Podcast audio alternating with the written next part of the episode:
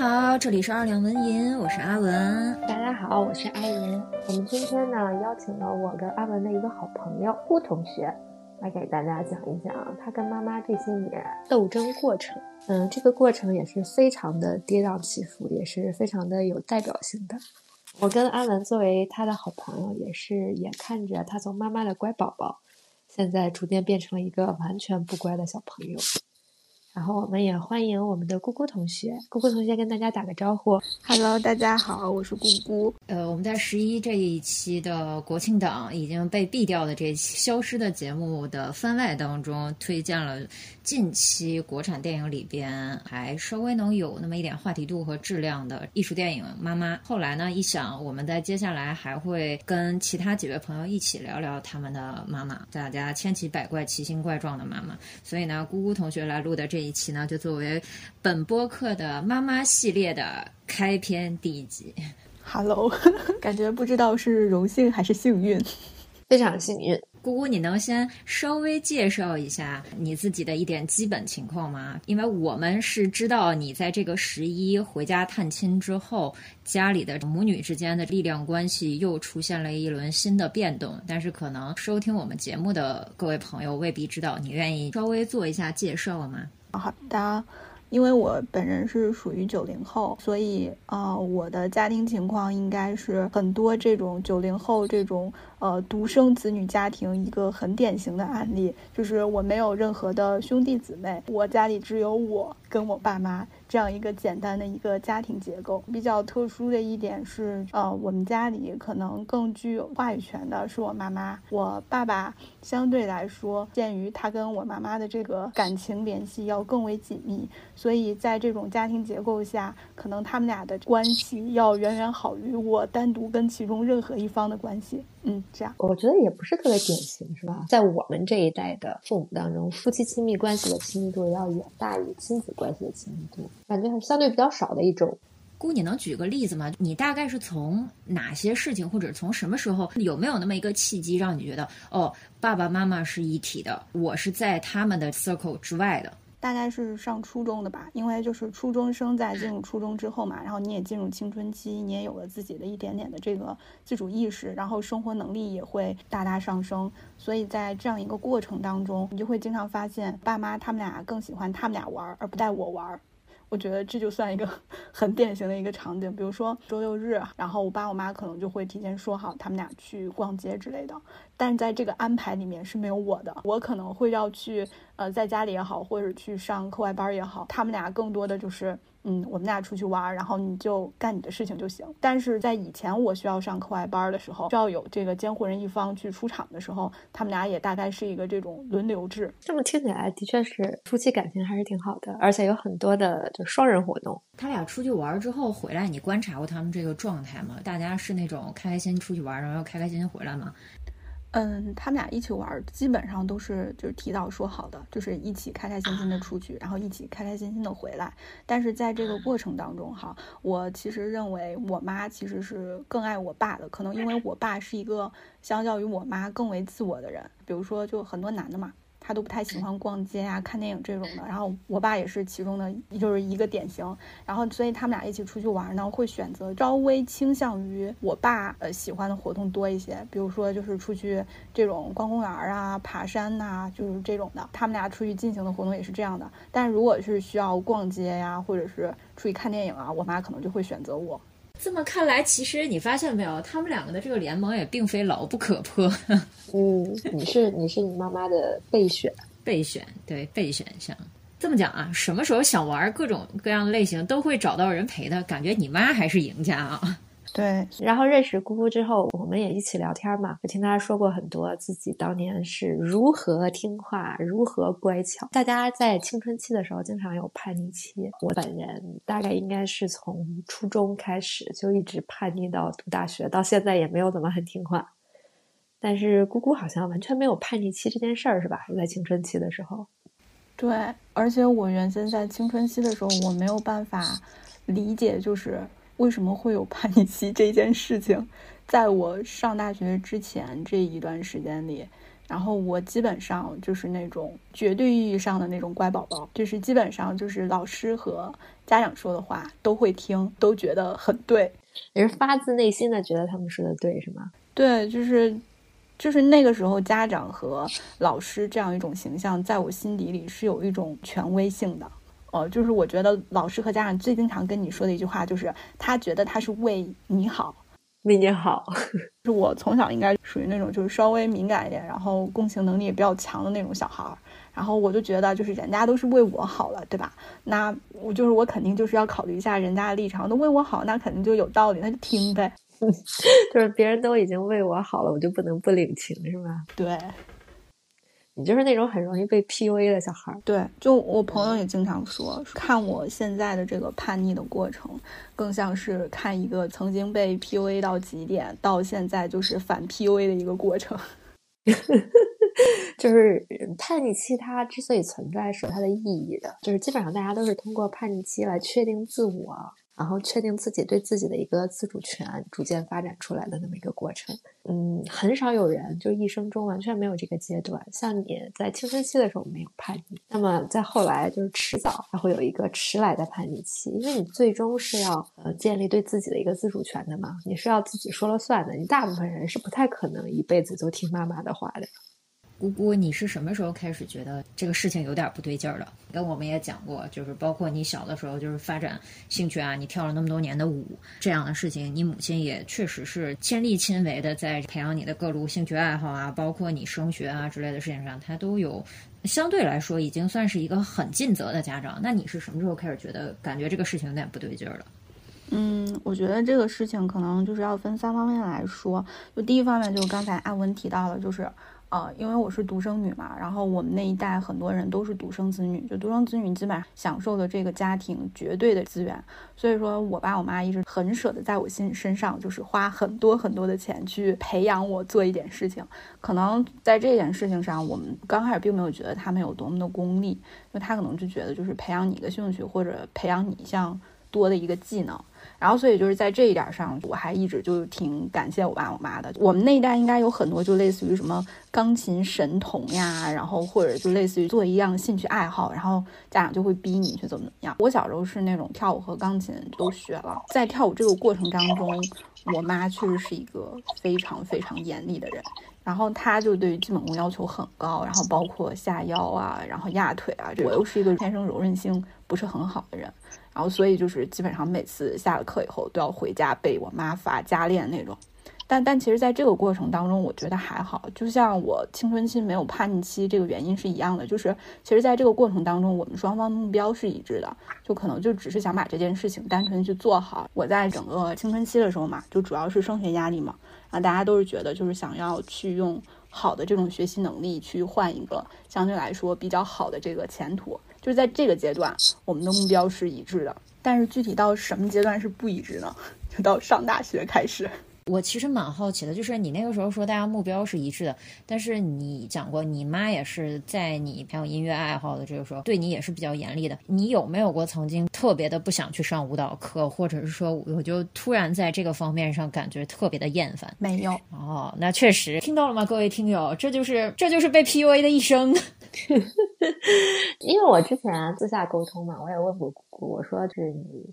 当年学跳舞那么辛苦，然后妈妈又那么严厉，就是你有没有会有不开心？他说不太有，他本身也还挺享受学舞蹈这个过程的。可能也不只是 PUA，就是也是他本人的兴趣所在吧。对，但是这个兴趣所在，你想想，你也到了女儿要开始培养兴趣的时候吧？你想想，如果在同样的这个状态下，你想想你家的孩子是会，你这么逼我，我不去了，还是乖乖的？嗯，我们有一个共同的目标，不会的。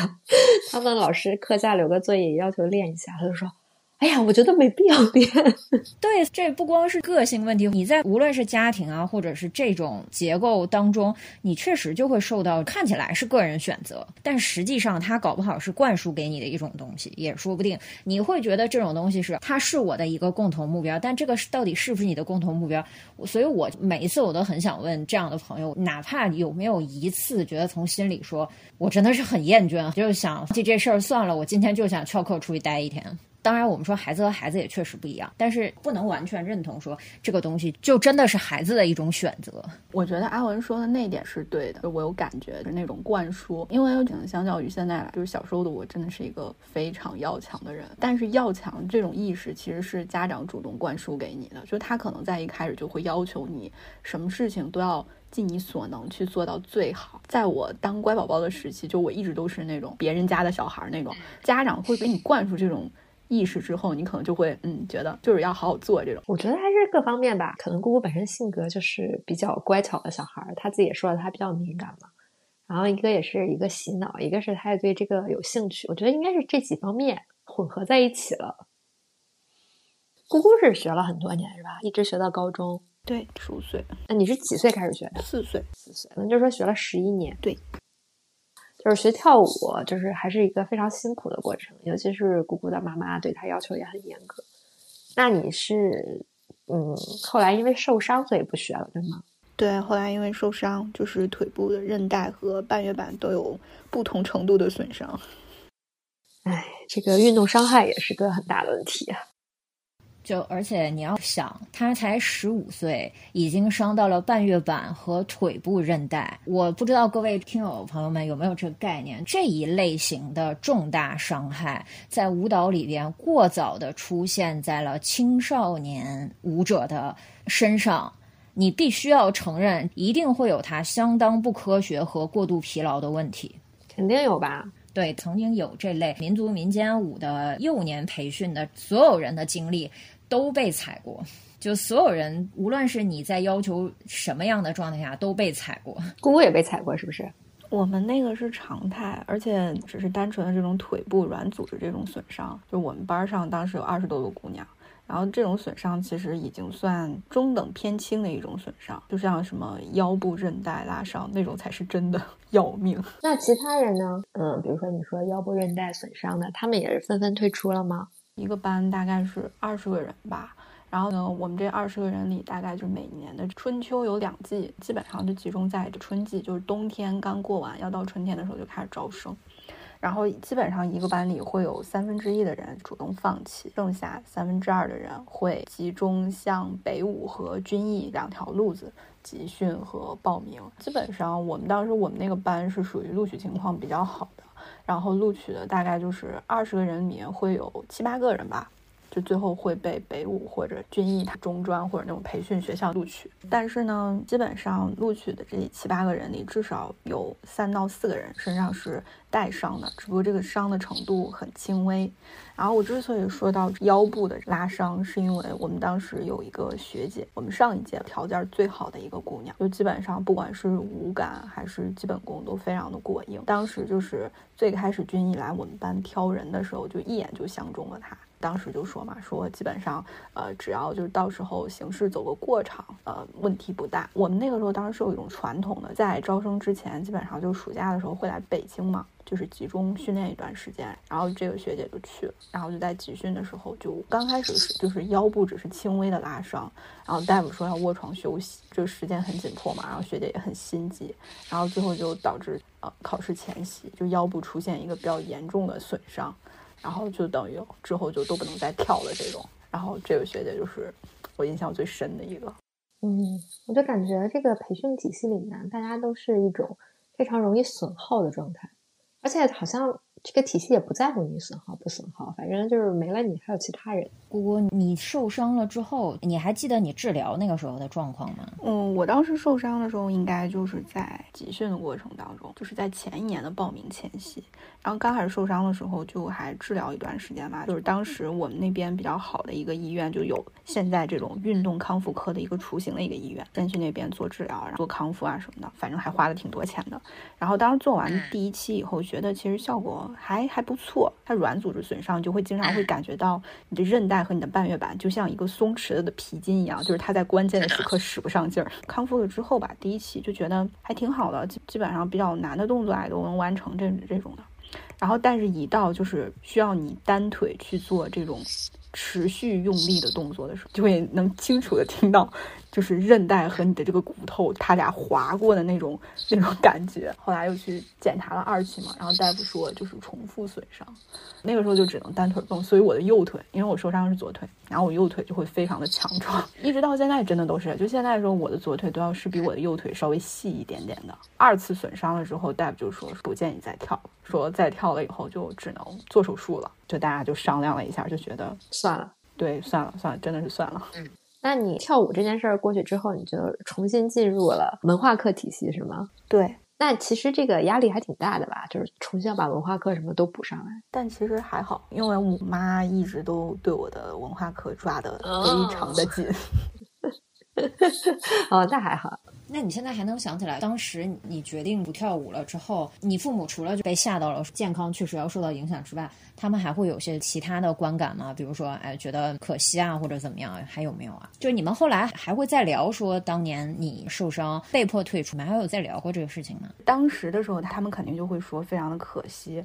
然后尤其就是我爸就会显示出一种那种传统中国家长上就觉得他要比我更加懊恼这件事情，但是他们当时我印象当中并没有表现的那么明显，是因为我本人的反应更为过激。当时对我来说，可能就仅仅只是一步之遥的一个事情，然后我自己可能当时接受程度要更低一些。我记得当时在医院，就是大夫就说说不能再跳了，然后我好像就坐在医院哭了一个下午。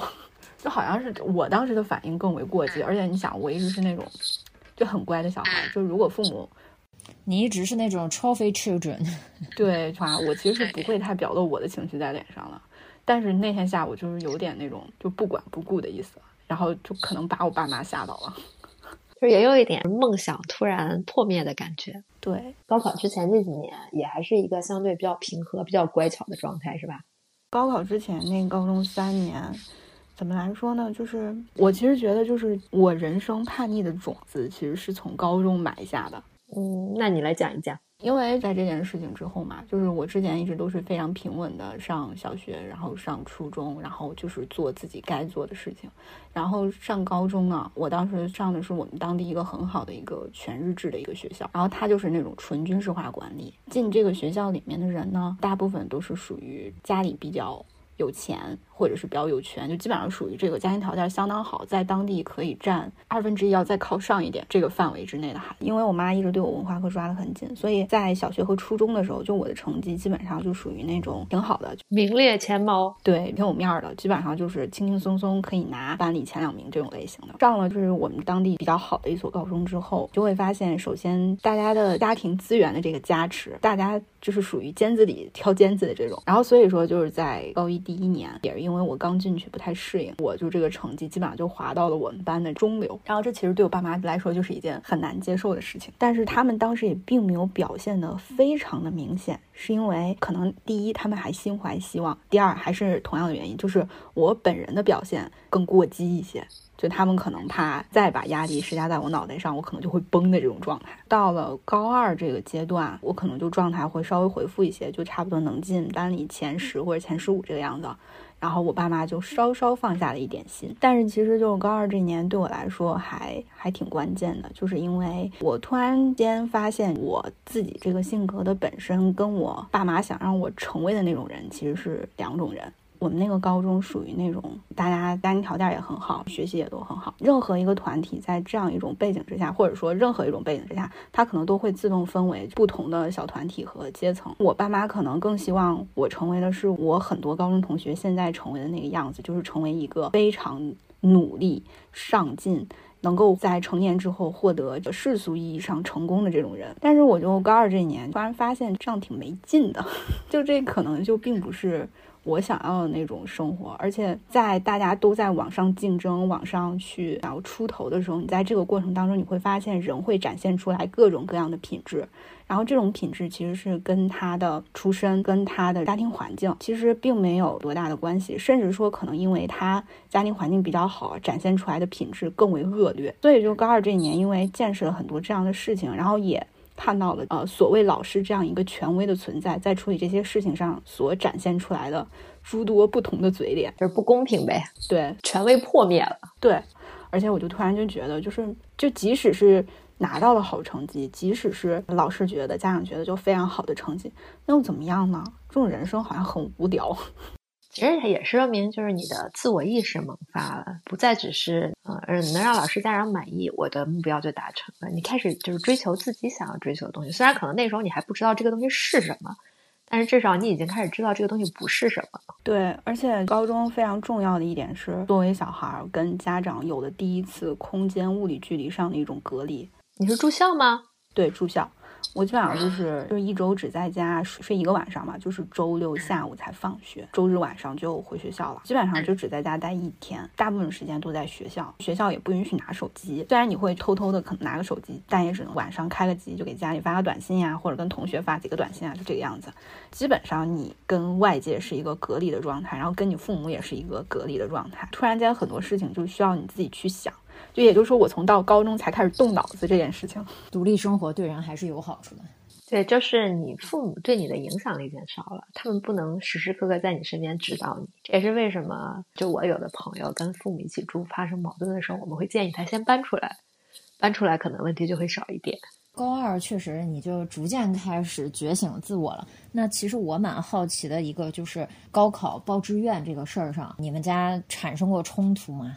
嗯，我觉得一直到高考结束，我整个人还不是一个完全自我觉醒的一个状态，而且那个时候受限于各种经济条件啊，而且那个时候互联网也不像现在发达嘛，你接收到的很多信息其实还是来自于就你父母和你周围亲戚朋友。我本人是一个严重偏科的人，我的文科成绩就可以很轻松的学得很好。但是数学和地理来说，就这种稍微偏离一点的项目，对我来说就可能是不太好。所以高考我就是拿到的是意料之中的分数，这个分数不足以说让我在我们省的那个 分数线不足以上一个非常好的大学，但是就最少是可以上一个还行的大学这样子。然后当时报志愿的时候，因为我当时就展现出来了非常坚决的一点，首先。哦，我不想再学数学。我知道数学对人很重要，但是我真的没有那个天分。我拿到的数学成绩只是靠我刷题刷出来的。就我们现在这个数学教育体系对我的整个逻辑的这个塑造，我完全没有感到任何的好处。就是我不想学数学，这是第一点。第二点就是我要学语言，我不管家长说金融啊或者什么的，我就是要学语言，因为就是我很清楚自己在不管是中文还是英文这方面的，就是学的很通畅的一点，就是我就要学语言，就我也不管你说什么就业啊什么。我们家刚开始看到我拿的这个分数，最开始是非常坚决的想让我报护理专业，本科的护理专业，然后再加上英文的加持。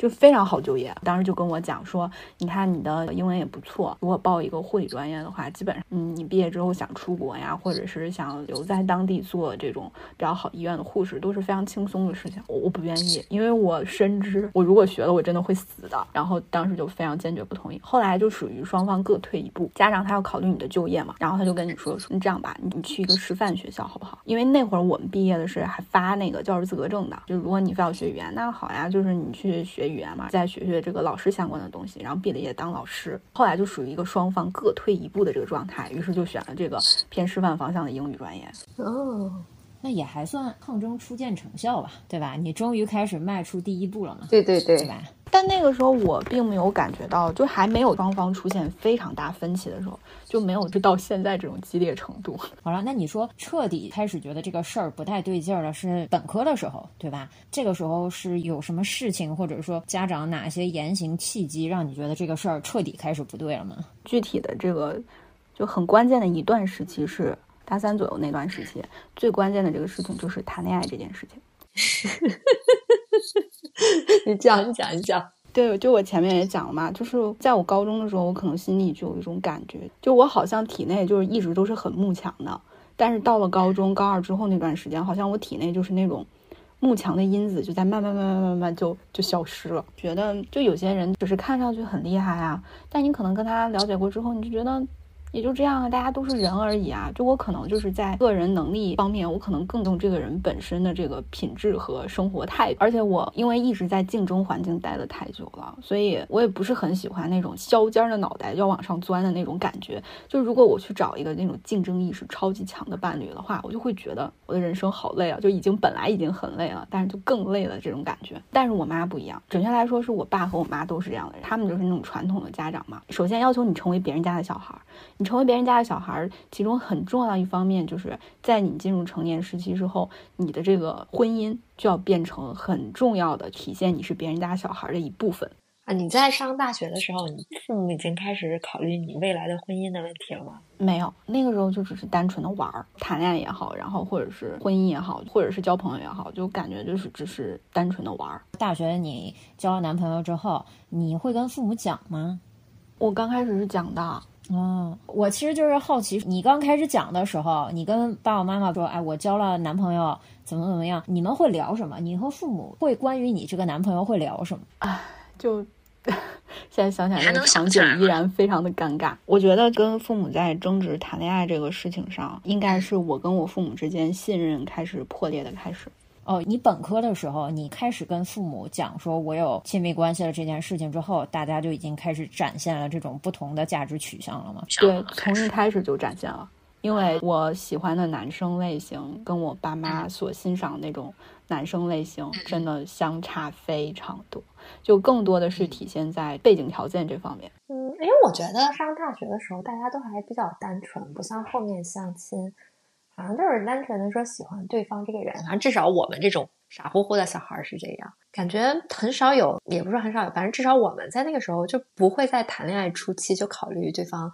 家庭条件怎么样啊？什么什么这些？我好奇的其实是你跟你父母那个时候谈起来本科时候的任何一任，他们会首先问什么，或者说他们会比较关注这个男生的什么？会不会你讲完了，其实你本身是满心甜蜜，讲一讲说，哎，我其实想跟你说，我遇见了一个我觉得挺好的一个男生啊，然后怎么样？但是父母会给一个什么样具体的反应？你还有印象吗？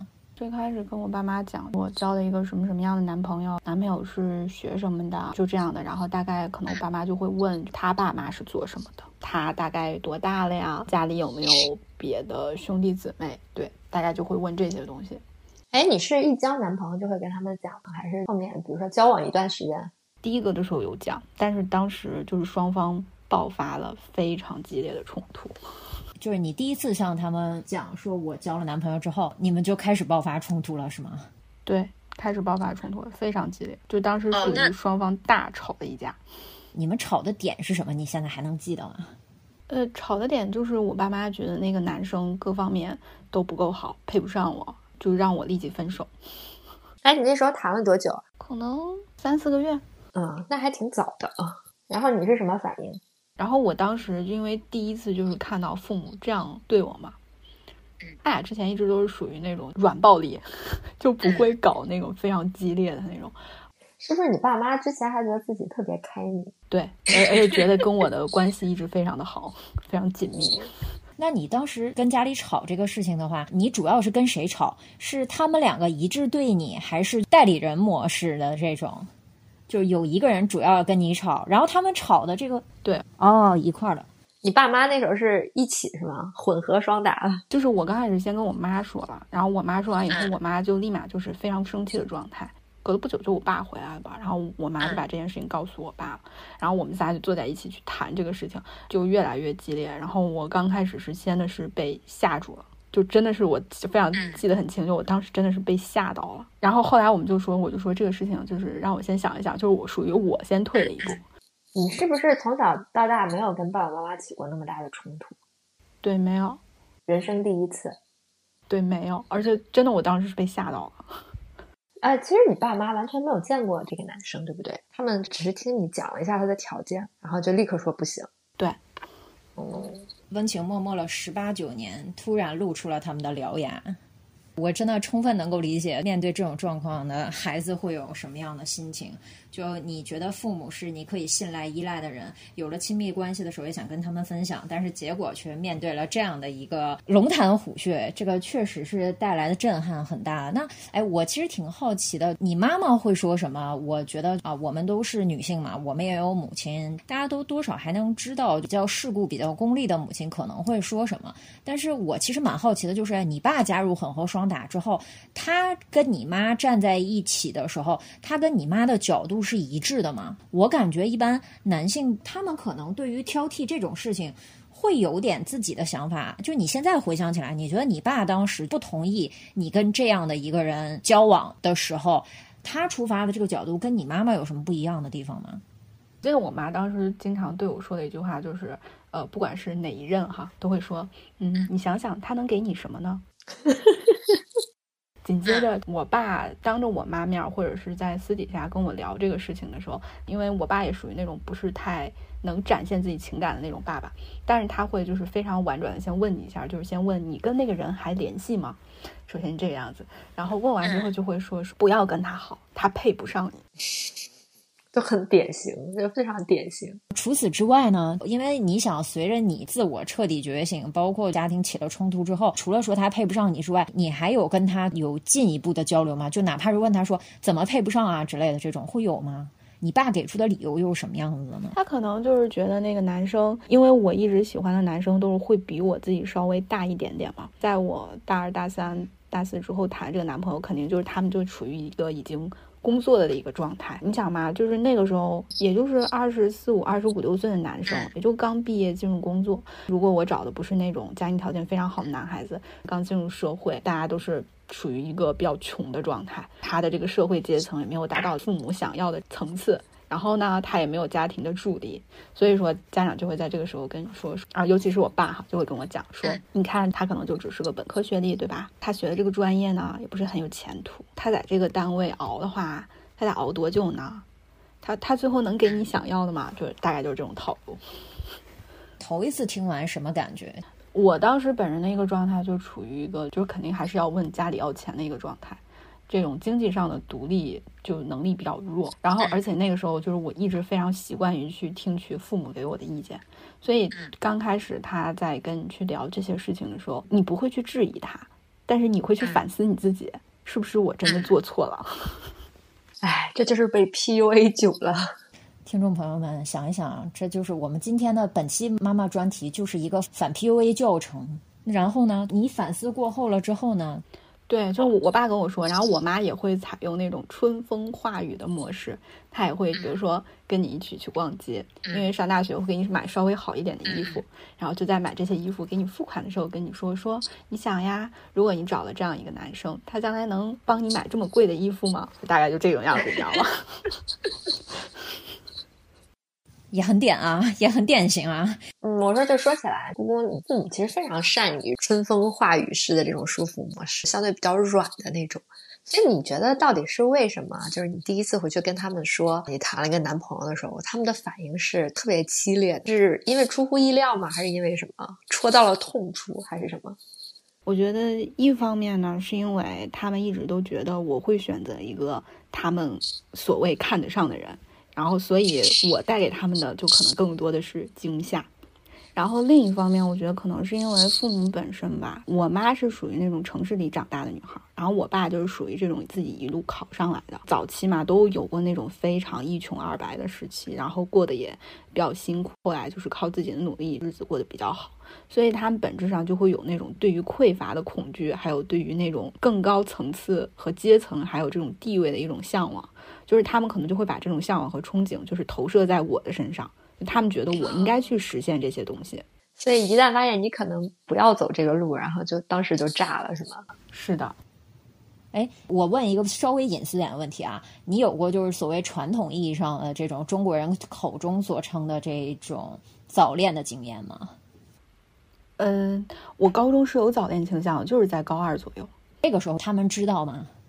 他们不知道。因为那会儿权威的这种感觉还没有破灭掉。当你有喜欢的男生，或者是你想要去跟他在一起的那种阶段的时候，你本人就是会克制这种意识，就是你知道在这种时期做这种事情是不对的。但是呢，我早恋的这个苗苗被扼杀掉呢，根本原因其实并不完全在于就老师和家长，而在于本身那个男生表渣，所以嗯，就自己就 就就就就死掉了。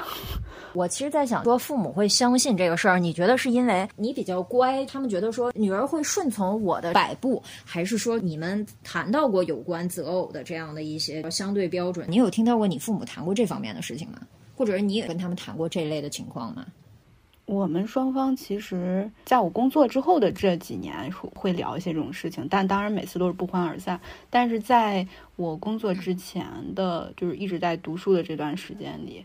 我们双方都没有主动去呃聊过对方对于喜欢的伴侣是一个什么样子的一个要求。但是呢，因为我从小长大那个环境嘛，大家我身边的发小呀，还有朋友啊，很多都是独生子女嘛，而且男孩子偏多，然后大家都是。抬头不见低头见的，上高中上大学之后，彼此之间家长都还是互通有无的，所以说会听到爸我妈对于我某个小时候的玩伴或者是这种发小有一个评价，比如说就会评价说这个男生行吗？不行，或者是觉得这个男生比较优秀这种的。不是他这个评价就完全是以看未来女婿的目光来评价吗？就是是把那个人可能作为我潜在的择偶对象去评价的。哦。我为什么想问这个？就是你父母这种觉得，就是你会按照他们计划好的来去择偶，其实这个苗头很早就有了。父母埋下的这个种子，很有可能也是早早的就预备好的。这种第一次冲突之后，你说你不太会再把自己的亲密关系的对象。告诉父母了，我们之前知道的你的现在还有联系的某一任，以下就叫他土狗了啊。土狗那个事儿，你曾经其实跟我们讲过，你妈妈甚至是还上演了古早偶像剧桥段，要求他离开我的孩子。你们俩这一段又怎么被家长发现的呢？不是被发现的，是我主动主动 主动供出来。你又主动招供了是吗？是吗？嗯，就是第一任，在你退一步说你再想一想之后，是很快就分手了吗？也没有很快分吧，当时就属于转入地下一个状态，然后后来其实是因为，就是因为那个时候就玩心比较大了，就属于玩玩就觉得没什么意思。然后那土狗呢？土狗是第几任？呃，第三吧。嗯，那第二个呢？第二个你有跟家里说吗？没有。啊，那第三个为什么你又跟家里说了呢？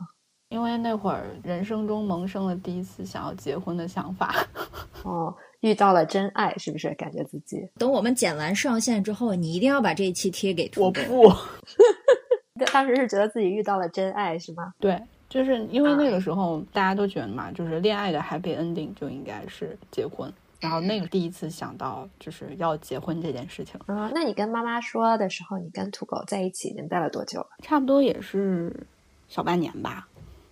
啊，然后你跟妈妈说。他是像第一次那样勃然大怒吗？甚至比第一次更为激烈？为什么呢？是因为这次你更认真吗？谈恋爱的态度？对，还是你直接说了说妈，我准备跟这人结婚，是这样吗？没有说结婚，就没有直接说结婚，就是只是说了说有一个非常非常非常喜欢的人，就是想让他来见见我爸妈这个样子。我就要走流程了，开始见父母了，对吧？对。然后因为我可能我爸妈觉得我还是没有长进吧。然后第一次在争吵的时候，我妈就跟我说要跟我断绝关系。你妈是不是很擅长这个一哭二闹三上吊的这一套？那这一次之后，你觉得他们俩在说服你不要跟土狗继续下去的这个理由，和他们第一次劝你说不要跟第一任，就是理由有什么新变化吗？还是就老调重弹，一直车轱辘话，车轱辘就这么转？还是之前的论调？只不过表现的更为激烈，因为我妈当时就在家闹绝食，所以我就说嘛，你妈妈很擅长一哭二闹三上吊，听得我好窒息啊！你妈妈那个时候应该也在上班，那难道她那个时候班都不上了吗？会有那种状态吗？她就就直接是身体不舒服就请两天假这个样子。她绝食是真的绝食吗？印象中好像就绝了两天吧，还是喝水吃点流食的这种。没事儿，也也不太虔诚。没有，就是我一直有没有在你看不到的时候啊？这就是所谓的日出而恶，日落而食。那你妈妈开始绝食，你有被吓到吗？我第一天的时候，其实就是属于心底里非常非常非常内疚的一个状态。然后后来就是身边一直有非常多的好朋友，就是见证了我的全程。就他们也就一直就鼓励我呀，安慰我呀，就说嘛，说就是，嗯，就先观察观察看看呀，就不要硬碰硬啊这种的。然后就到了第二天、第三天，其实那那两天我也没怎么睡好，但是就是我就外在表现的，就是对我妈一下子变得非常的冷漠了起来。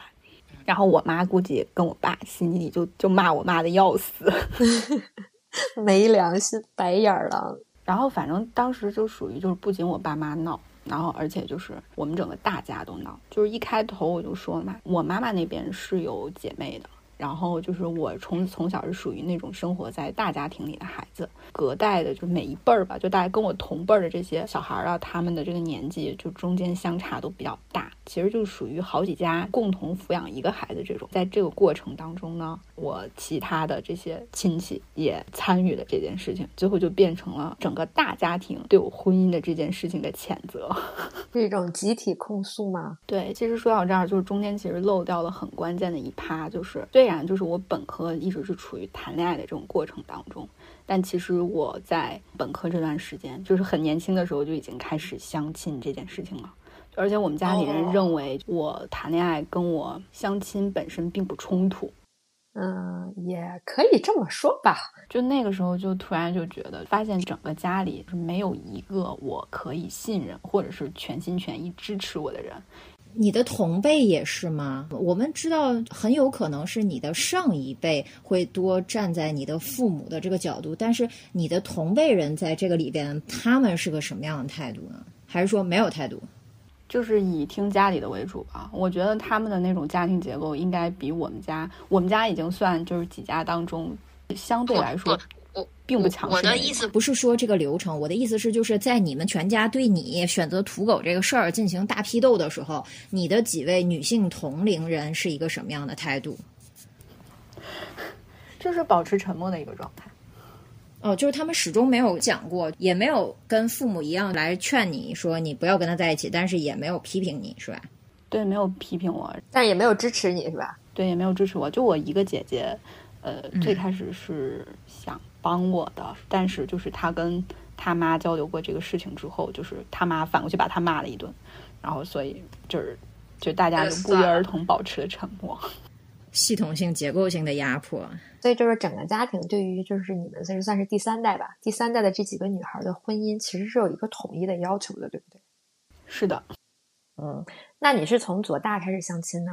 嗯，大概二十岁出头。二十岁出头，也就是大二大三那个时候，对吧？对，嗯，那其实还挺早的。嗯，现在可能大家相亲开始的比较早，好多人在大学里家里就会张罗。但是我感觉早些年上大学那会儿，好像还没有那么频繁。我感觉我们家对我比较早，是因为可能他们作为家长，从一开始就可能看出了那个苗头，就是我可能是家里比较难嫁的那一个。而且我相亲的对象一直都是就比我年纪稍微要大一些，或者是大很多的。他们可能潜意识里就觉得，就是我的这种个性已经出现了一点难搞的苗头，然后就需要一个比我是从年龄和各方面更为强势的人来压住我，要管一管你。是的，嗯，那你相亲的对象基本上都是那种事业有成、家庭条件很好的男生，对吧？嗯，也不全是说那种家庭条件非常好的，但是基本上。首先，职业无一例外都是非常稳定的体制内职业，医生，对，公务员，嗯，就基本上我这样说吧，就是我相过的医生，基本上快可以组一个很基本的全科医院了。他们真的好喜欢这个职业。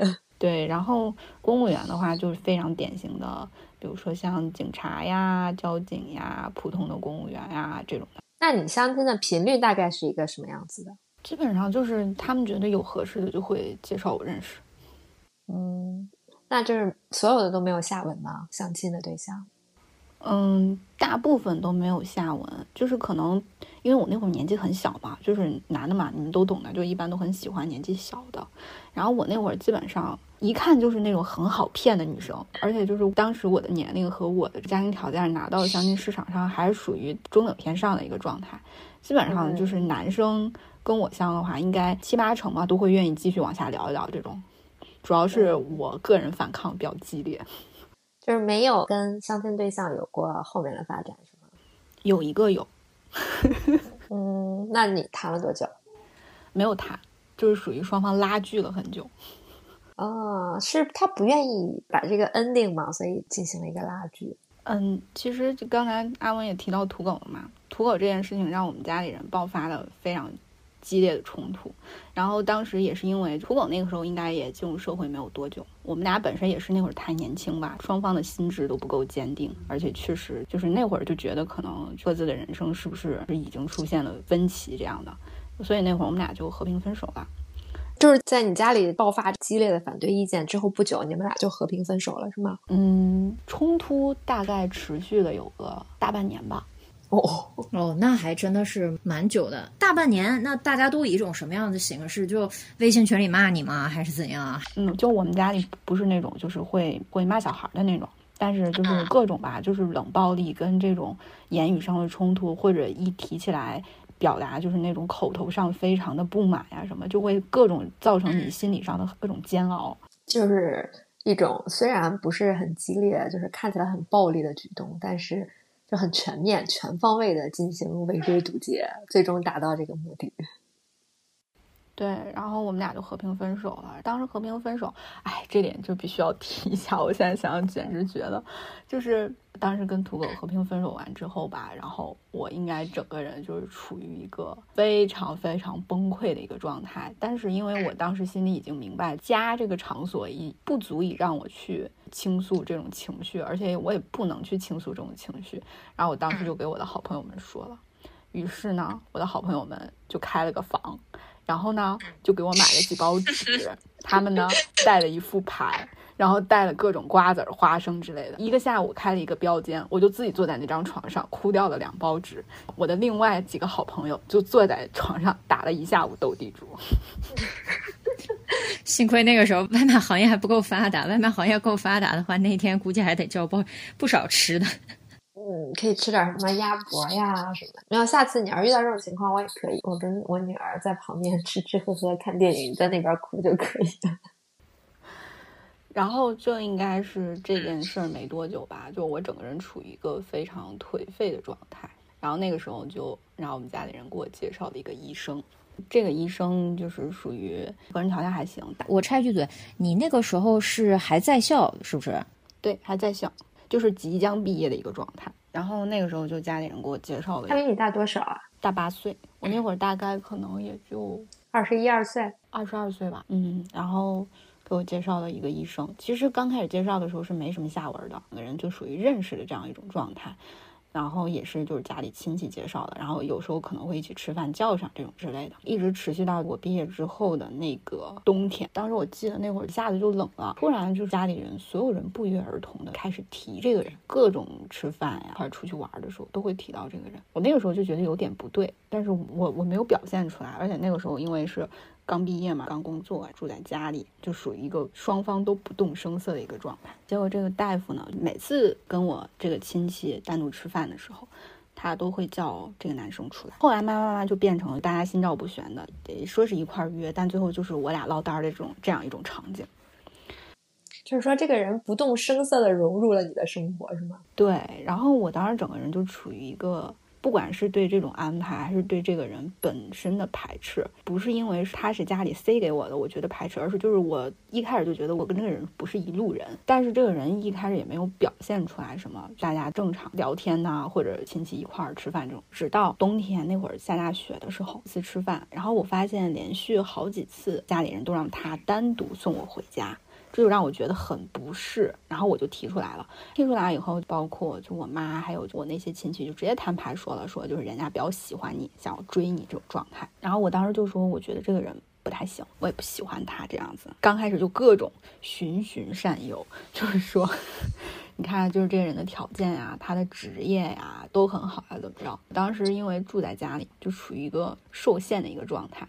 然后就处于一个那种，呃，我也不跟你们直接起冲突，但是呢，不管这个人怎么表现，你们怎么说，我都处于一个不吭不哈的状态，非暴力不合作。对，但这个人就表现的越来越明显，而且这个人非常搞笑的一点就是，他不是大夫嘛，然后就经常就可能会有一些，呃，患者送给他东西啊，就这种，然后他每次患者送给他的东西。他都送到我们家来，就各种行为就让我觉得非常的不适。自己已经把自己当女婿了，这是。对对对，然后他每次来送东西的时候，他给我打电话，我都会跟他说，我说我不要，然后他就非要送。那非要送的话，我我就告诉门卫，就只让他放在门卫那块就好了，就不要上我们家的门儿。我爸和我妈在这件事情上，倒一直是一种观望的态度，可能是因为之前的冲突太过于激烈。然后我的其他几门亲戚就处于一个。呃，各种帮这个看热闹不嫌事儿大，起哄架样子。对，各种帮这个男生出谋划策。而且就是可能在有些事情上就觉得我表现的不够礼貌呀，这种的。不够礼貌，那你倒是走啊！真是的。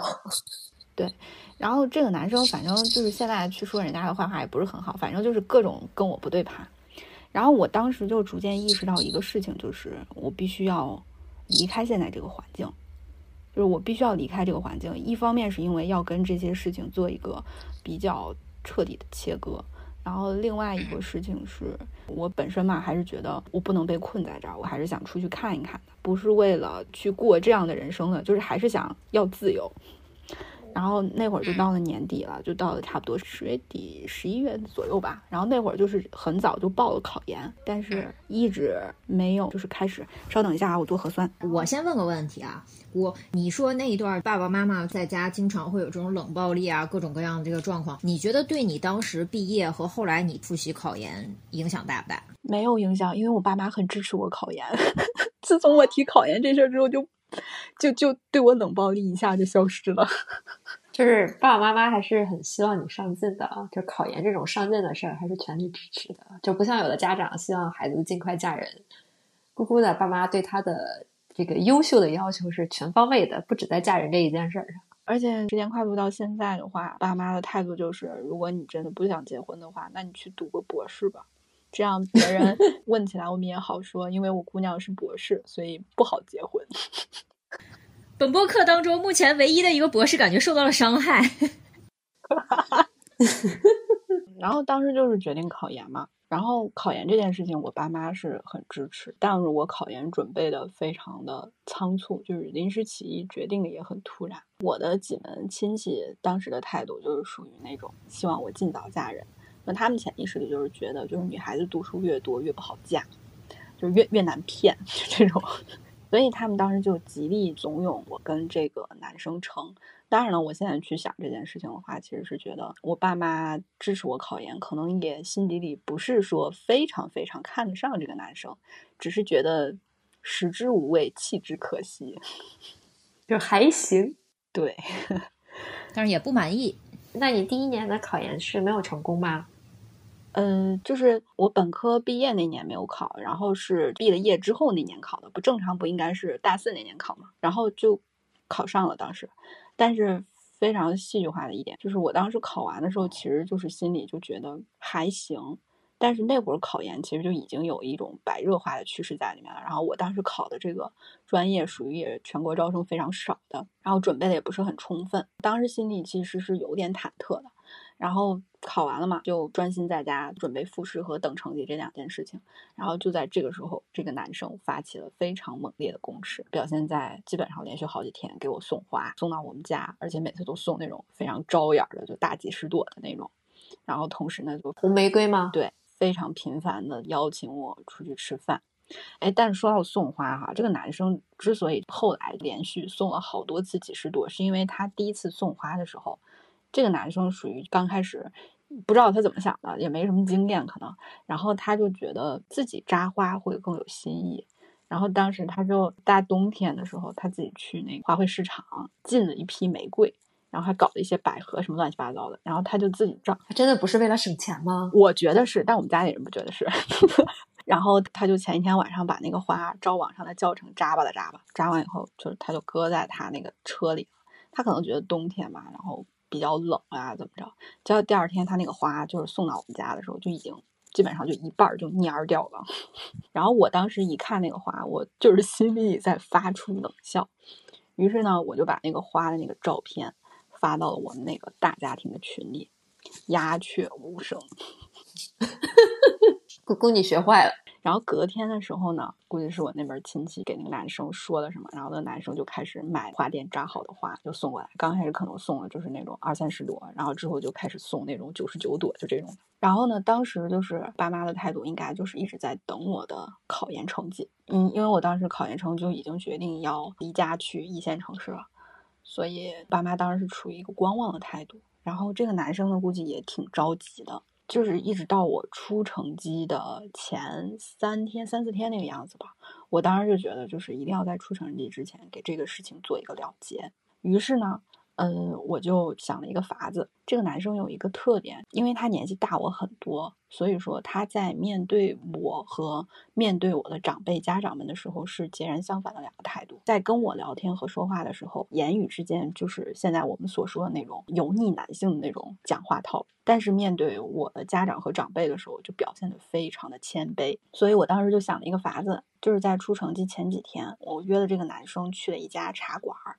然后同时叫了我另外的两个好朋友，全程录下了我跟这个男生喝茶聊天的全过程。而且就非常尴尬的一点，最开始是我这两个朋友没有去，他们俩当时因为交通问题耽搁在路上了。我当时就请的是吧台的小哥帮我又录了一份儿。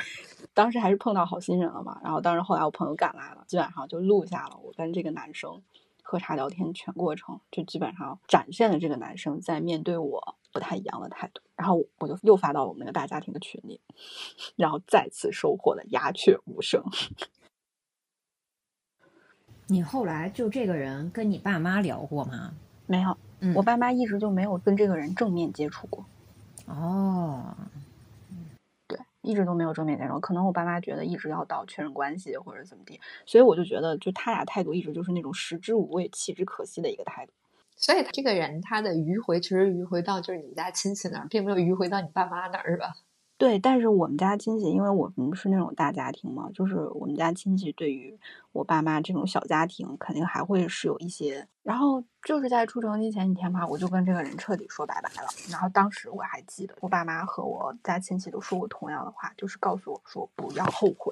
然后我说我不后悔。结果出成绩出来以后，就成绩就很不错，然后。后面的面试、复试就都很顺利，然后就考上了，然后考上了之后就顺利从家里出来了，嗯，于是开启了我正式 叛逆的一个过程。哎，你在读研究生期间跟家里冲突多吗？明面上的冲突不多。然后这个时候，因为离家远嘛，嗯，我爸妈也把手伸到了我读书所在的城市，也有一些亲戚朋友啊什么介绍相亲。但那个时候，我面上会比之前去相亲的时候要配合一些，而且因为他看不见我嘛，很多事情我的处理他也不知道。就是姑姑从正面硬刚变成了阳奉阴违。对，差不多就是这。每个村儿都有很多地道，每个村儿的地道都非常有特色。嗯，那你研究生是三年吗？两年啊，两年。那你研究生这两年跟爸妈其实处在一种虽然有一些疏离，但是至少表面上是相对平静的一个状态，对吗？对，而且因为那个时候读研期间课业压力还是很重的，而且就是我爸妈在课业方面对我的支持和期待很高，所以说相对来说整体是一个比较平稳的状态。但我觉得平稳的状态下还有一些原因，是因为，呃，我读研期间也相亲了几次，然后再进入到一线城市的相亲市场和在原先家里的这个相亲市场完全是两种模式。在进入一线之后，大家进入市场以后就会变得更加现实。基本上，如果第一面见，如果觉得条件不匹配，直接就大家就 pass 掉了。然后我爸妈之前觉得我条件还可以。结果进入一线之后，发现一下子变得残酷了起来，有点像你从初中考入高中，对不对？对，就这么一个落差。昨日重演，Yesterday once more。上次是在成绩上，这次是在相亲上。对，但那个时候，因为他可能觉得我年纪还比较小嘛，就还是有一些优势。一直到了毕业，这中间就一直在持续不断的给我介绍，但是失败的非常多，成功和有下文的几乎没有。嗯。但是那时候你对爸妈的就是反馈还是比较温和的，是吧？就是包括他们给你介绍的这些相亲对象，还是很温柔的说，就是可能是不合适啊什么什么的，没有到后面就是反抗那么激烈。因为主要是相亲的对象不满意我的特别多。你做了什么让他们不满意？没有呀，就是。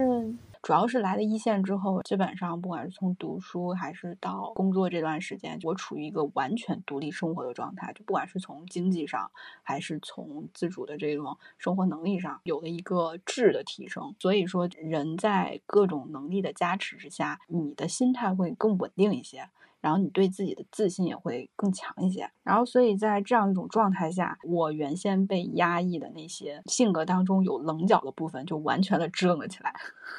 啊，其实也就是说，你没有以前那么温柔，那么好骗了。对，所以在进入相亲市场的时候，对方是择偶期的男性嘛，他会非常明确的就能看出来，我也不想去掩饰什么，对方就很能看出来，我不是那种理想意义上的择偶对象，贤妻良母就跟贤良淑德这四个字完全没有关系了。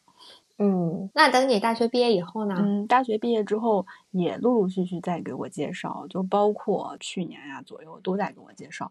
但是随着我年纪的增长，介绍的人就越来越少，而且用我妈的话来讲，就是我的脾气越来越坏。哎，我问个问题啊，就是咱说啊，有的时候相亲其实也是个人类学田野过程。除了刚才说到这个相亲群体，从你还在家里的时候，刚读完本科那个时候还比较有优势，到了一线城市转变为大家非常迅速高效的这个过程当中，除此之外，因为你这些人也都是家里介绍嘛，你会觉得这个群体画像有一个什么样的演变吗？还是说核心还是你家里人坚持的那个基本的这种择偶的这个核心观念，就是啊要事业有成，要年纪比你大一点之类的，还是这个类型的吗？我觉得核心的论调是没有变的，然后只不过在这个基础上。加了一些符合一线特征的 要求，比如说要求在一线城市有房吗？对，一线城市有房，然后有户口，就算没有房子，最好也是家里有能力可以付一部分首付，然后双方都共同有能力还贷的这种。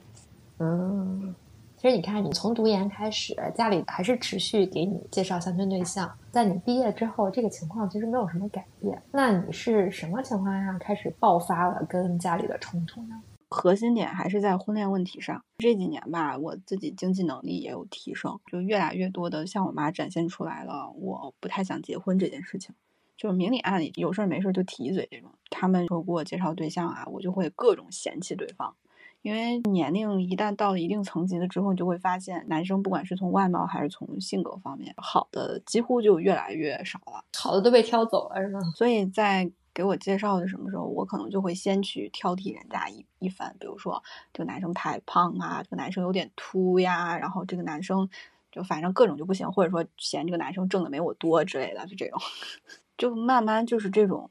嫌弃拌嘴就会上升到我妈对我整个人的一个否定，她可能觉得你钱挣的再多又怎么样呢？不结婚怎么行呢？或者是说你自己一个人孤零零的在外面飘着，然后家里就你一个孩子，回来没有了爸爸妈妈，你怎么办呢？就类似于就是这种基调，就非常经典的一个恐吓式的论调。对，然后最近的一些论调是：如果我不结婚，如果我不生小孩儿。我爸妈就说出来这种话，那我跟你爸爸养老都不敢指望你了。你就说，那你指望别人好了，顺杆爬。就是以前他去跟我讲这些话的时候，我可能就是听着，我不会接茬儿。然后现在就是属于，因为我自己在外面自在惯了嘛，然后也不想再忍什么了。他这种话说多了，我可能就会去顶他，然后就吵起来了吗？对，然后双方就吵起来了，然后我妈就开始隶数我几大罪状，有什么不听话呀、不乖呀、不知道爸妈是为你好呀，然后就各种，于是双方就演练成了大吵一架。嗯，就是其实你在这个里边也有一个态度的变化，就是从一开始忍字为上，到到后来实在也忍不了了，对吧？对。那你觉得促成你这种一开始这个话还可以忍着，到后来我怎么样我都要给你回个嘴？你觉得这里边促成这个契机的是因为你是觉得他们复读的次数太多了，还是说他在其中还会父母的这个话术还在其中会有什么变化吗？我觉得主要原因还是因为我自我意识的这个觉醒，就是我想要去维护一个完整的自我。而且个人经济能力有提升，就经济上实现了自立这件事情，不再需要依靠家里了，是吗？对我对自己很自信。以前我爸妈去搞这一套的时候，我会潜意识里觉得他们是对的，所以我会去反思我自己。但到后来，现在慢慢慢慢，就是我通过自己的生活经验和实践去认知到的一些事情，我会发现我其实自己是对的。就他们这种这套想法完全不适用于我现在的生活环境。那个已经开始从反省自己变成了指责他人，对不对？那个表情包，哎，姑姑，你刚才还说很重要的一个自信的来源就是经济终于独立了。那其实我们在之前的聊天都了解过，你父母除了这种精神胁迫之外，实际上还有经济上的或真或假这种勒索。你还能想起来大概是从什么时候开始，他们会隐隐约约的以比谈经济上啊或者财产上的这种分配的问题来要挟你的择偶的这个取向吗？你还记得大概是从什么时候开始的吗？应该主要是从我工作两三年之后吧。首先，一方面是我更加明确的表现出来我不想结婚的倾向，然后另一方面就是我爸妈可能也觉得我到了要买房置业的这样一个过程，然后他们就会很忧心，就是如果我自己就是现在这样一个经济形势，父母就算给我出了首付。然后我自己有这种持续的还贷能力吗？或者说，如果有一个人可以跟我一起分担这一些，双方父母在经济上都不会有这么大的压力。然后，但是我表现出了我不想结婚这件事情之后，我妈可能就会说，她也不想给我买房了。我觉得你妈可能都不完全是考虑经济压力的问题，她可能害怕你有了房子之后就更不想结婚了。对，这个国庆假期我不是回家了吗？双方争吵的一个关键点就是，我妈非常明确的说出了，我觉得我不能给你买房子，我给你买了房子，你这辈子都不会结婚了，那就不买好了。真是的，好的，就是怎么讲，从我们知道这件事情开始，大家也拉锯了这么多年，终于有一句准话也算尘埃落定了。我感觉从我认识姑开始，咱们仨认识得有四五年，肯定有了吧？对，我认识姑的时候，她还在读研究生。嗯。就是感觉她跟家里的这个拉锯一直都存在。在他刚毕业，然后刚开始起冲突比较激烈的时候，我们隔三差五就能听到他来哭诉，说跟妈妈吵架了呀什么的。周围的姑姑还是一个很乖的小朋友，还要去哄妈妈，给妈妈买礼物啊。现在就变成了一个冷酷的坏女人。主要就是人嘛，其实是在亲子关系当中，感情这种东西也是互相的。每次你的付出没有办法有所回应，或者是得到你期望当中的这种回应的时候，就是人失望了很多次，难免就不会再去付出感情了。就是它是一个消耗品嘛，就像是你点一团火，你得往里添柴，它才能持续的燃烧下去。但是你每次就泼点水，每次就泼点水，它最终就是会被消耗掉。可能大家对于父母的爱，还是有一个根深蒂固的东西会在。如果没有什么就是特别过分的事情，不会说这个东西真的消失掉。但是那个热度肯定就没有了。是的。之前我们也知道，跟父母的这场战争，实际上真的是旷日持久，感觉是互相不断的在升级。那么之前你就说过，这次国庆回家探亲又有了全新的变化，现在就还蛮想听听你这一次回去发生了点什么新情况。嗯，这次回去的这个争吵的导火索哈，其实核心还是婚恋问题。就是我的这个社交媒体的这个头像呢，用了一个很多年，然后是一只猫科动，看上去属于比较桀骜的那种。呃，其实用了很多年，我妈从来没有去评价过我这个头像，直到最近，我妈就把我婚恋问题的她认为的不顺遂归结到了我的这个社媒的头像上，认为不吉利。不吉利，嗯，太经典了，这个真的是。这个争吵其实是在我回家之前缓慢拉锯了三四个月吧，双方处于各种冷战的过程当中，就因为这一件事情，我就执着的不愿意换。然后呢，这次回家给了我妈一个面对面跟我谈心的一个机会。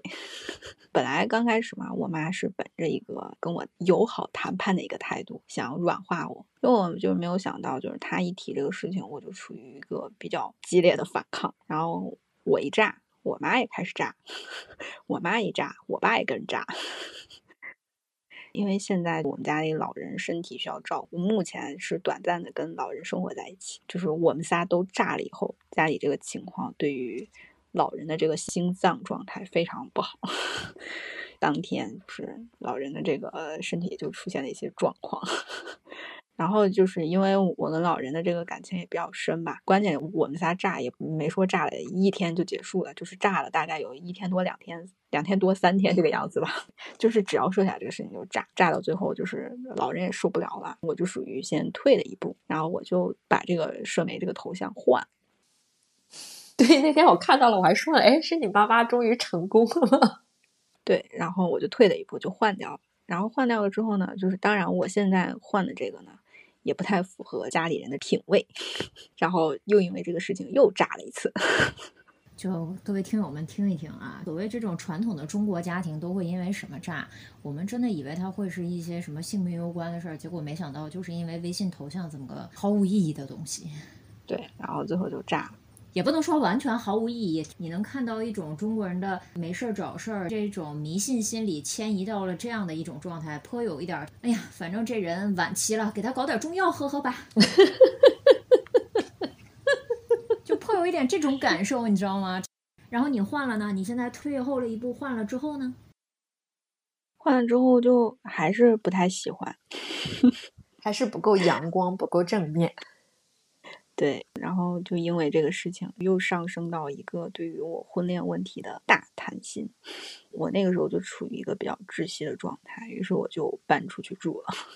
那时候是你们家长辈已经搬出去了吗？没有，老人是在家里住的嘛。然后是我自己有点受不了了，于是我搬出去住了。嗯，你爸妈对你搬出去这件事情的反应是什么？我出去的时候，因为是考虑到家里有老人嘛，然后所以没有把事情做得很绝。出去之前跟老人交代好了，就说我只是去朋友家住几天，然后就我白天还回来这个样子。所以就是他们是知道我的去向。中间当然了，肯定会打电话过来，就是说我呀什么的，但是不接就好了。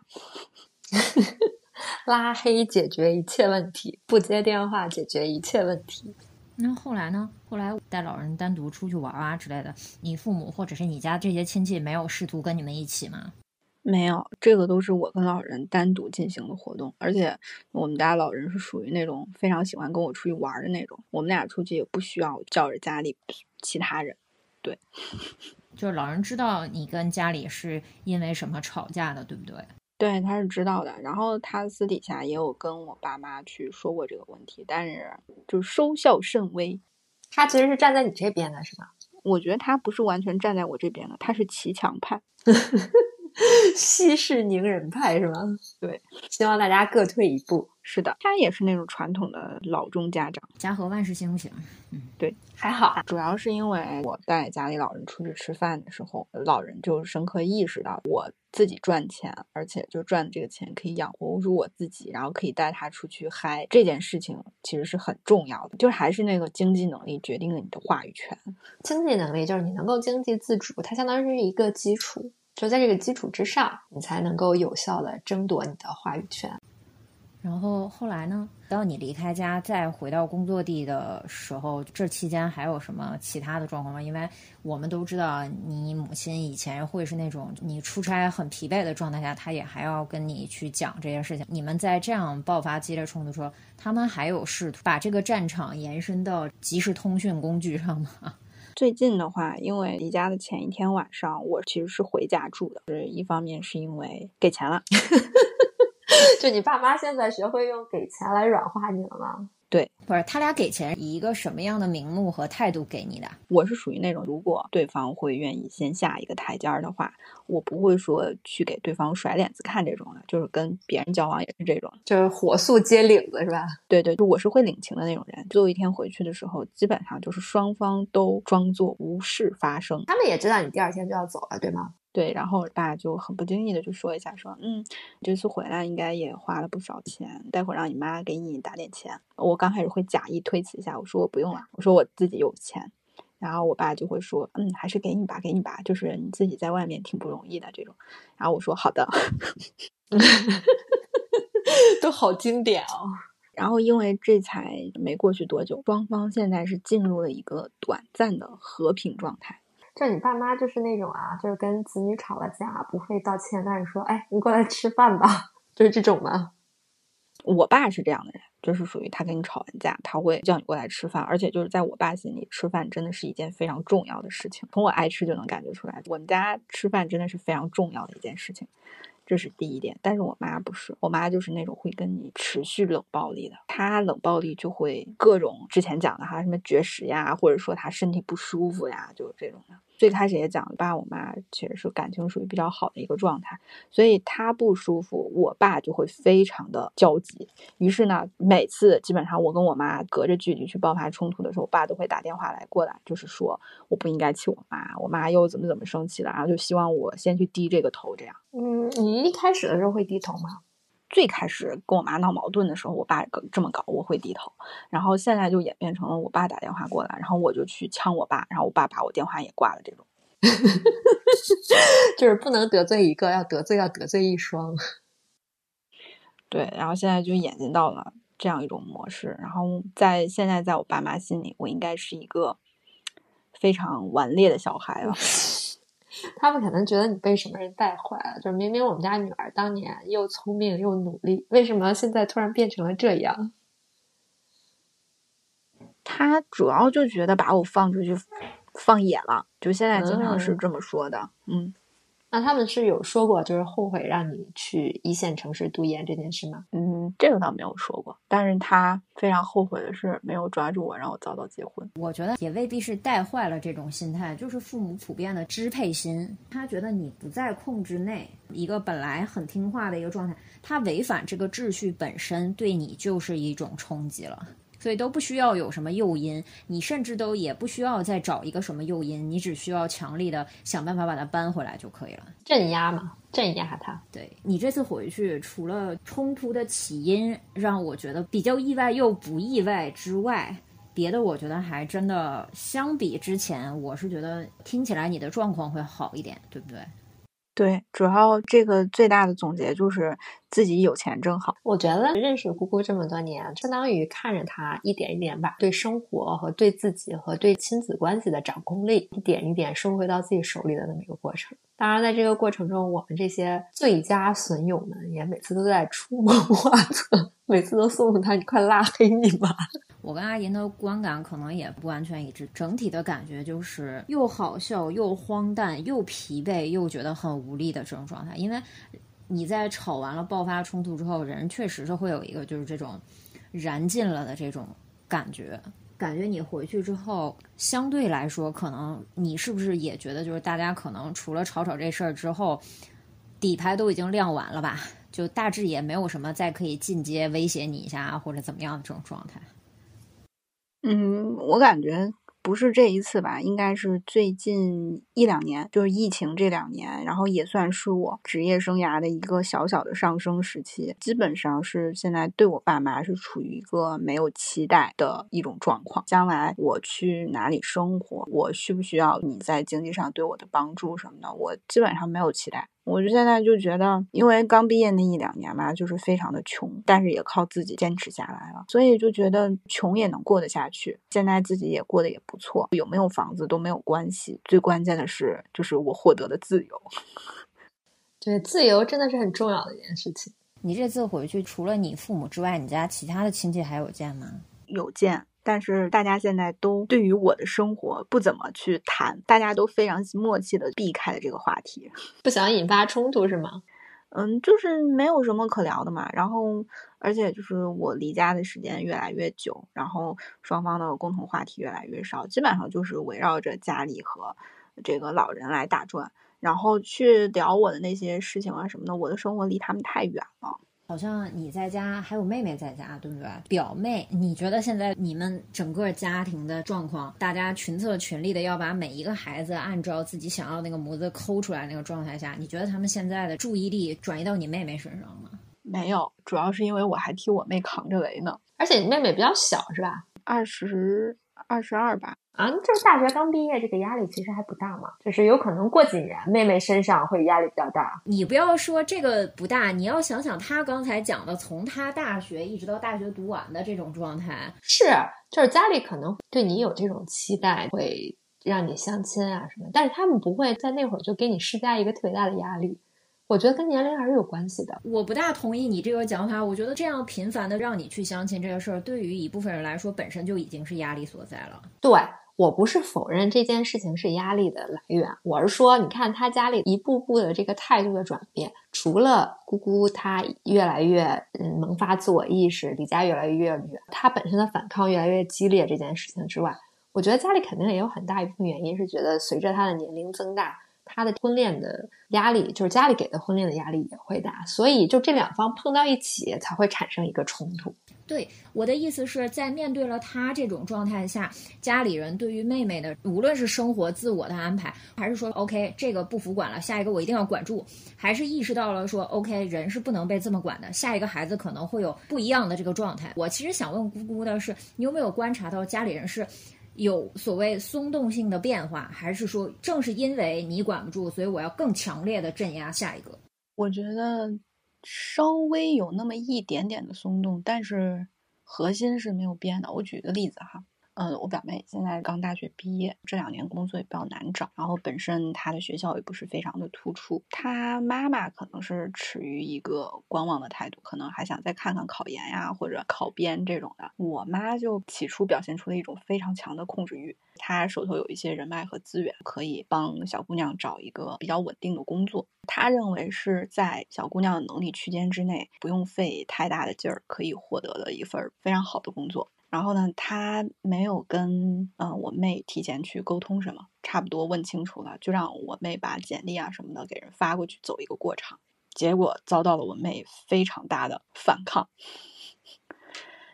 因为首先我妈不是他妈，我表妹是属于非常听他妈的话，但是对我妈，尤其是在旁观了我对我妈的抗争过程当中，我妹可能对我妈会有一种排斥心。所以说，就遭遇了我妹非常激烈的反抗。现在就是完全不理我妈，不给我妈发简历，然后不回信息，不接电话，然后就让我妈非常的生气，进而伤心。于是现在我妈对于我妹的工作以及之后的安排，表现出了一种漠视的态度。我感觉你妈妈还算相对比较顺利嘛，不论是从工作，还是从婚恋，还是从早期育儿，都是一种非常顺利的过程。感觉她在顺遂的人生中，就突然被你来了横插这么一杠子。她应该现在一直不是非常清楚为什么我会变成现在这个样子，而且她一直觉得，就像土狗那件事情，是我们母女当中一个就是过不去的坎儿，就是本不该出现的人和事。改变了我跟他的关系，嗯，他不觉得是因为你长大了，或者是怎样，是吗？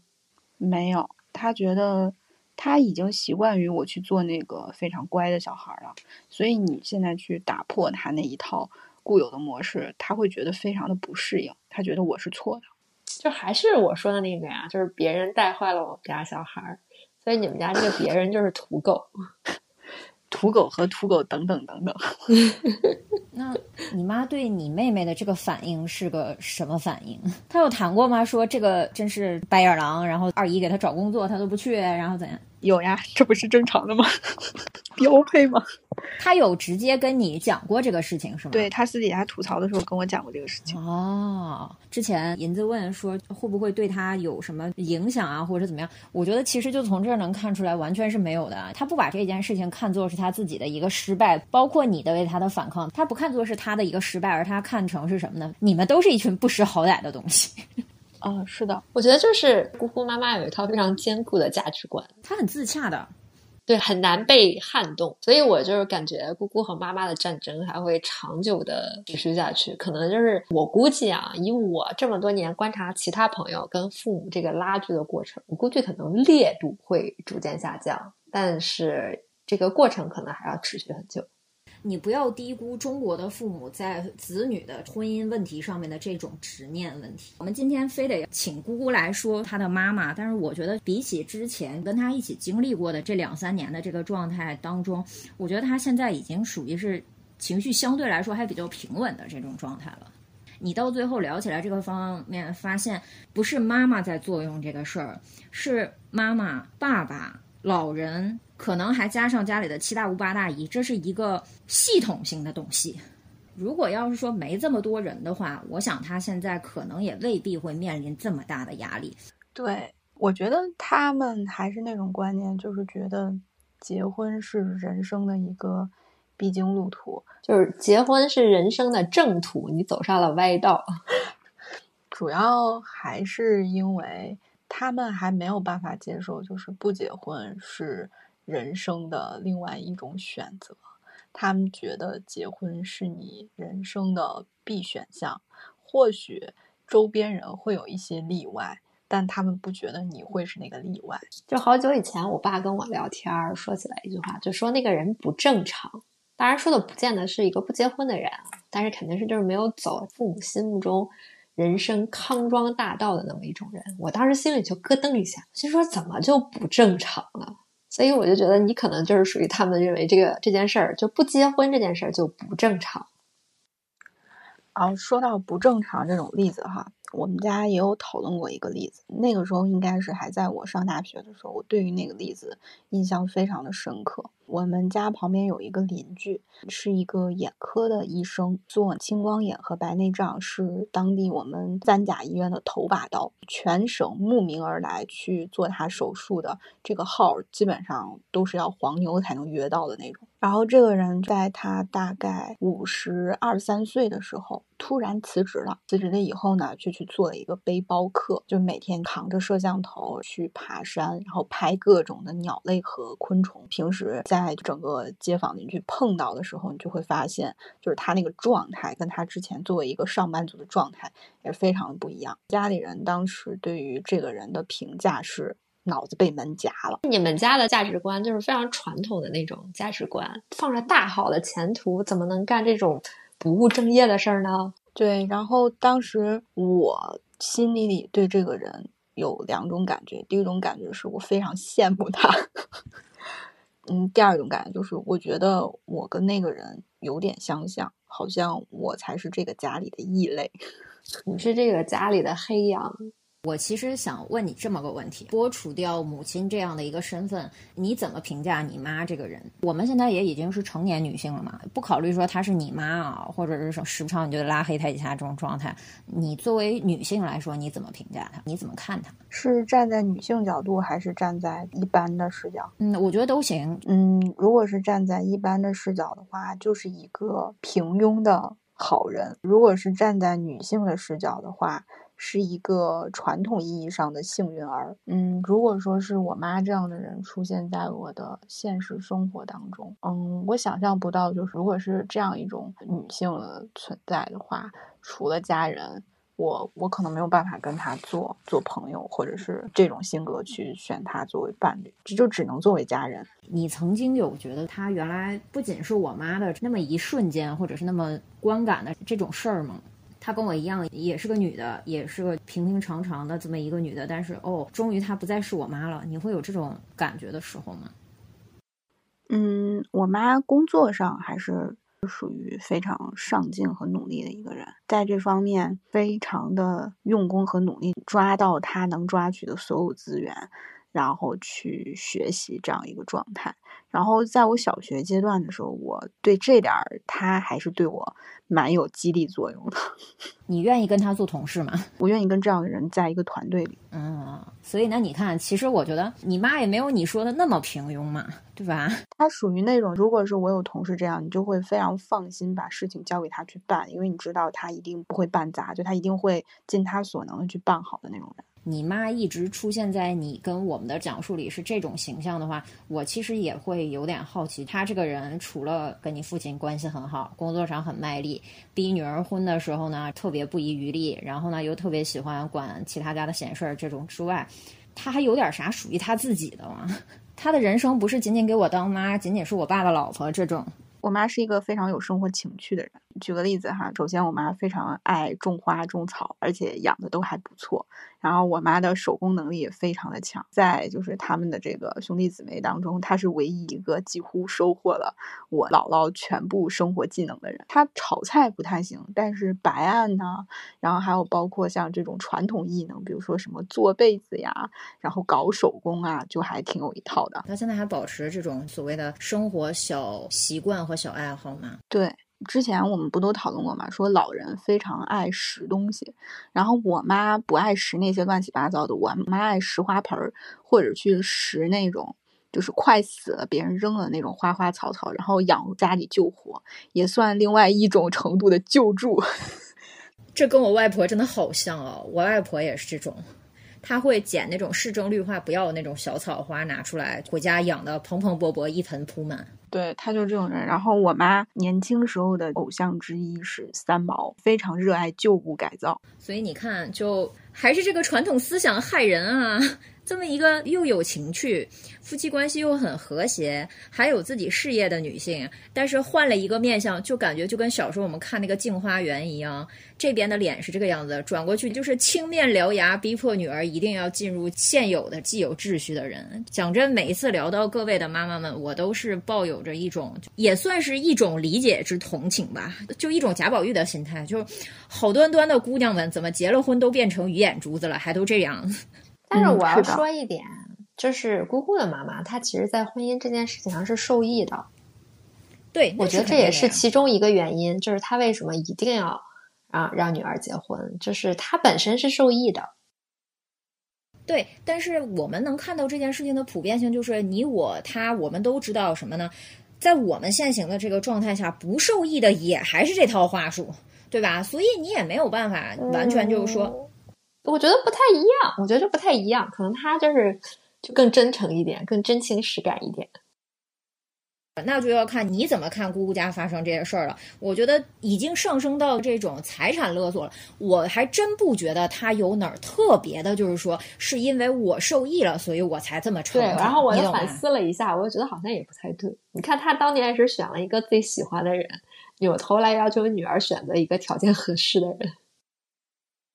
对我妈是外貌协会嘛，然后我妈找了一个在当时她觉得长得非常帅的人，然后现在又要求我去跟又胖又秃的人。你妈不觉得就是我们之前开玩笑说你妈这个完全是就是培育思维，要求对方各种条件，她不觉得这种又胖又秃的人基因不行吗？嗯，我妈说，如果他挣钱多的话，也不是不行，对吧？毕竟我这年龄摆在这儿了，所以这是属于一种退而求其次嘛？我不觉得他是退而求其次，我觉得只是因为同样的事情没有发生在他身上而已。而且看他从那个时候说他被介绍这些相亲对象，无一例外啊，姑姑你就自己回忆一下，印证一下我记得的这个话，对不对？没有一个是真的长相还周周正正的和你眼缘的，咱都别说长成大帅哥那种。我以为姑姑小时候还有呢，原先最早的时候没有，读研究生期间有一个，但是人家看不上我。也不是长得那种非常帅的那个男的，顶多就算平。所以外貌从来不在你妈妈的考虑范围之内，是吗？对对对，不在，不在。一半是姑姑之前说过的这几个相亲对象，一半是我的推测。我们的母亲确实是她有很多面相，但是你从她的实际选择里边，你是能看到她意难平在哪儿的。所以她就算再觉得自己是婚姻的受益者，或者说她的婚姻生活在你的面前表现的是这样的完满和满足，但是她实际上的意难平，绝对都在向女儿择偶当中表露的无疑了。真的，一个人的潜意识遮不住的，就是没有实现阶级跃升。对呀。毕竟他的配偶是他自己选的，所以我就说为什么他的内在特别的自洽，就是你看他会说姑姑的妹妹和姑姑是啊，你们两个白眼狼不知好人心，妈妈要给你们介绍对象，二姨要给你们找工作，你们都不干，他是不认为这是他的一个需要遮掩起来的东西，都是你们不好。但是在择偶这件事情上，他是不能明着面的说，那我们都知道的，有些家里妈妈会很嫌弃这个父亲，就是哎我怎么看上这么个人或者怎么样，但是在女儿的择偶上非常明确的展现了这一点。我觉得我妈对于一些婚姻的本质和现实，她是知道的，只不过她采取的是一种消极回避的态度。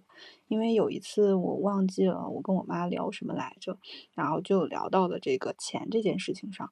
哦，起初是说妈要去体检嘛，然后我就跟我妈说，就是有什么问题及时跟我同步之类的。我妈当时就很简单的说了一句，她肯定会照看好自己的身体啊什么的。呃，说只有他活着，家里的钱才都是我的。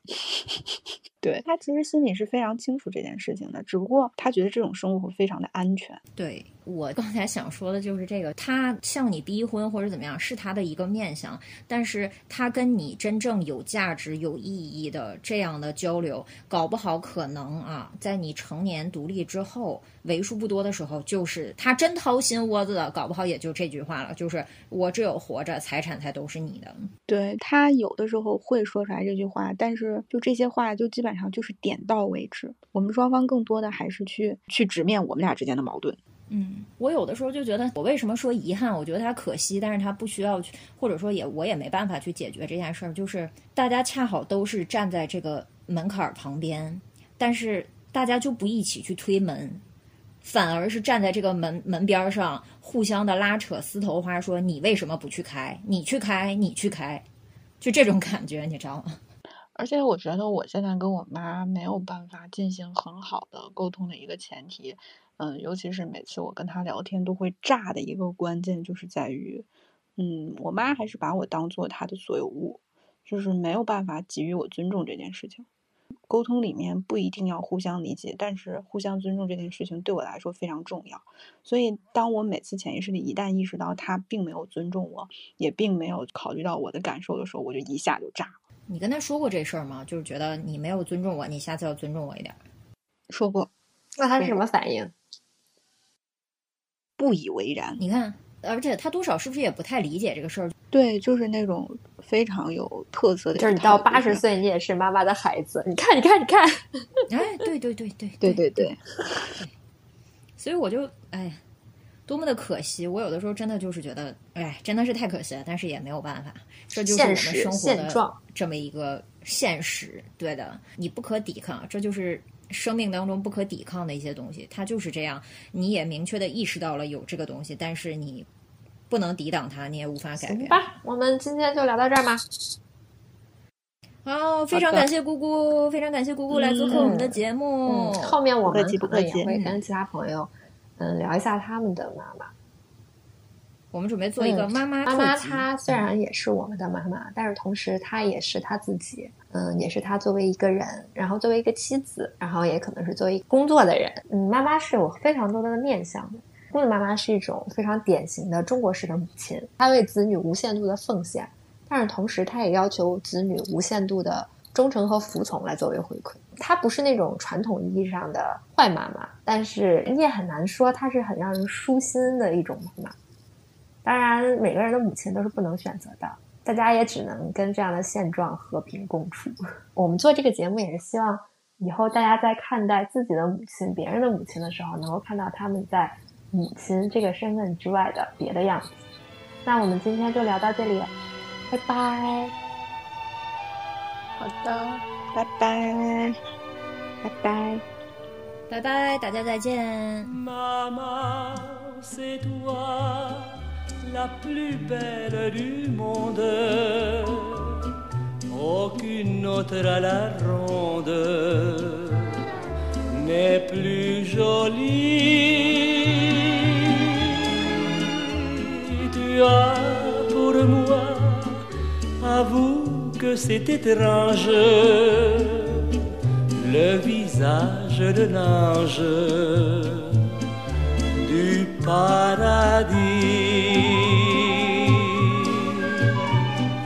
Dans mes voyages, j'ai vu des paysages, mais rien ne vaut l'image de tes beaux cheveux gris.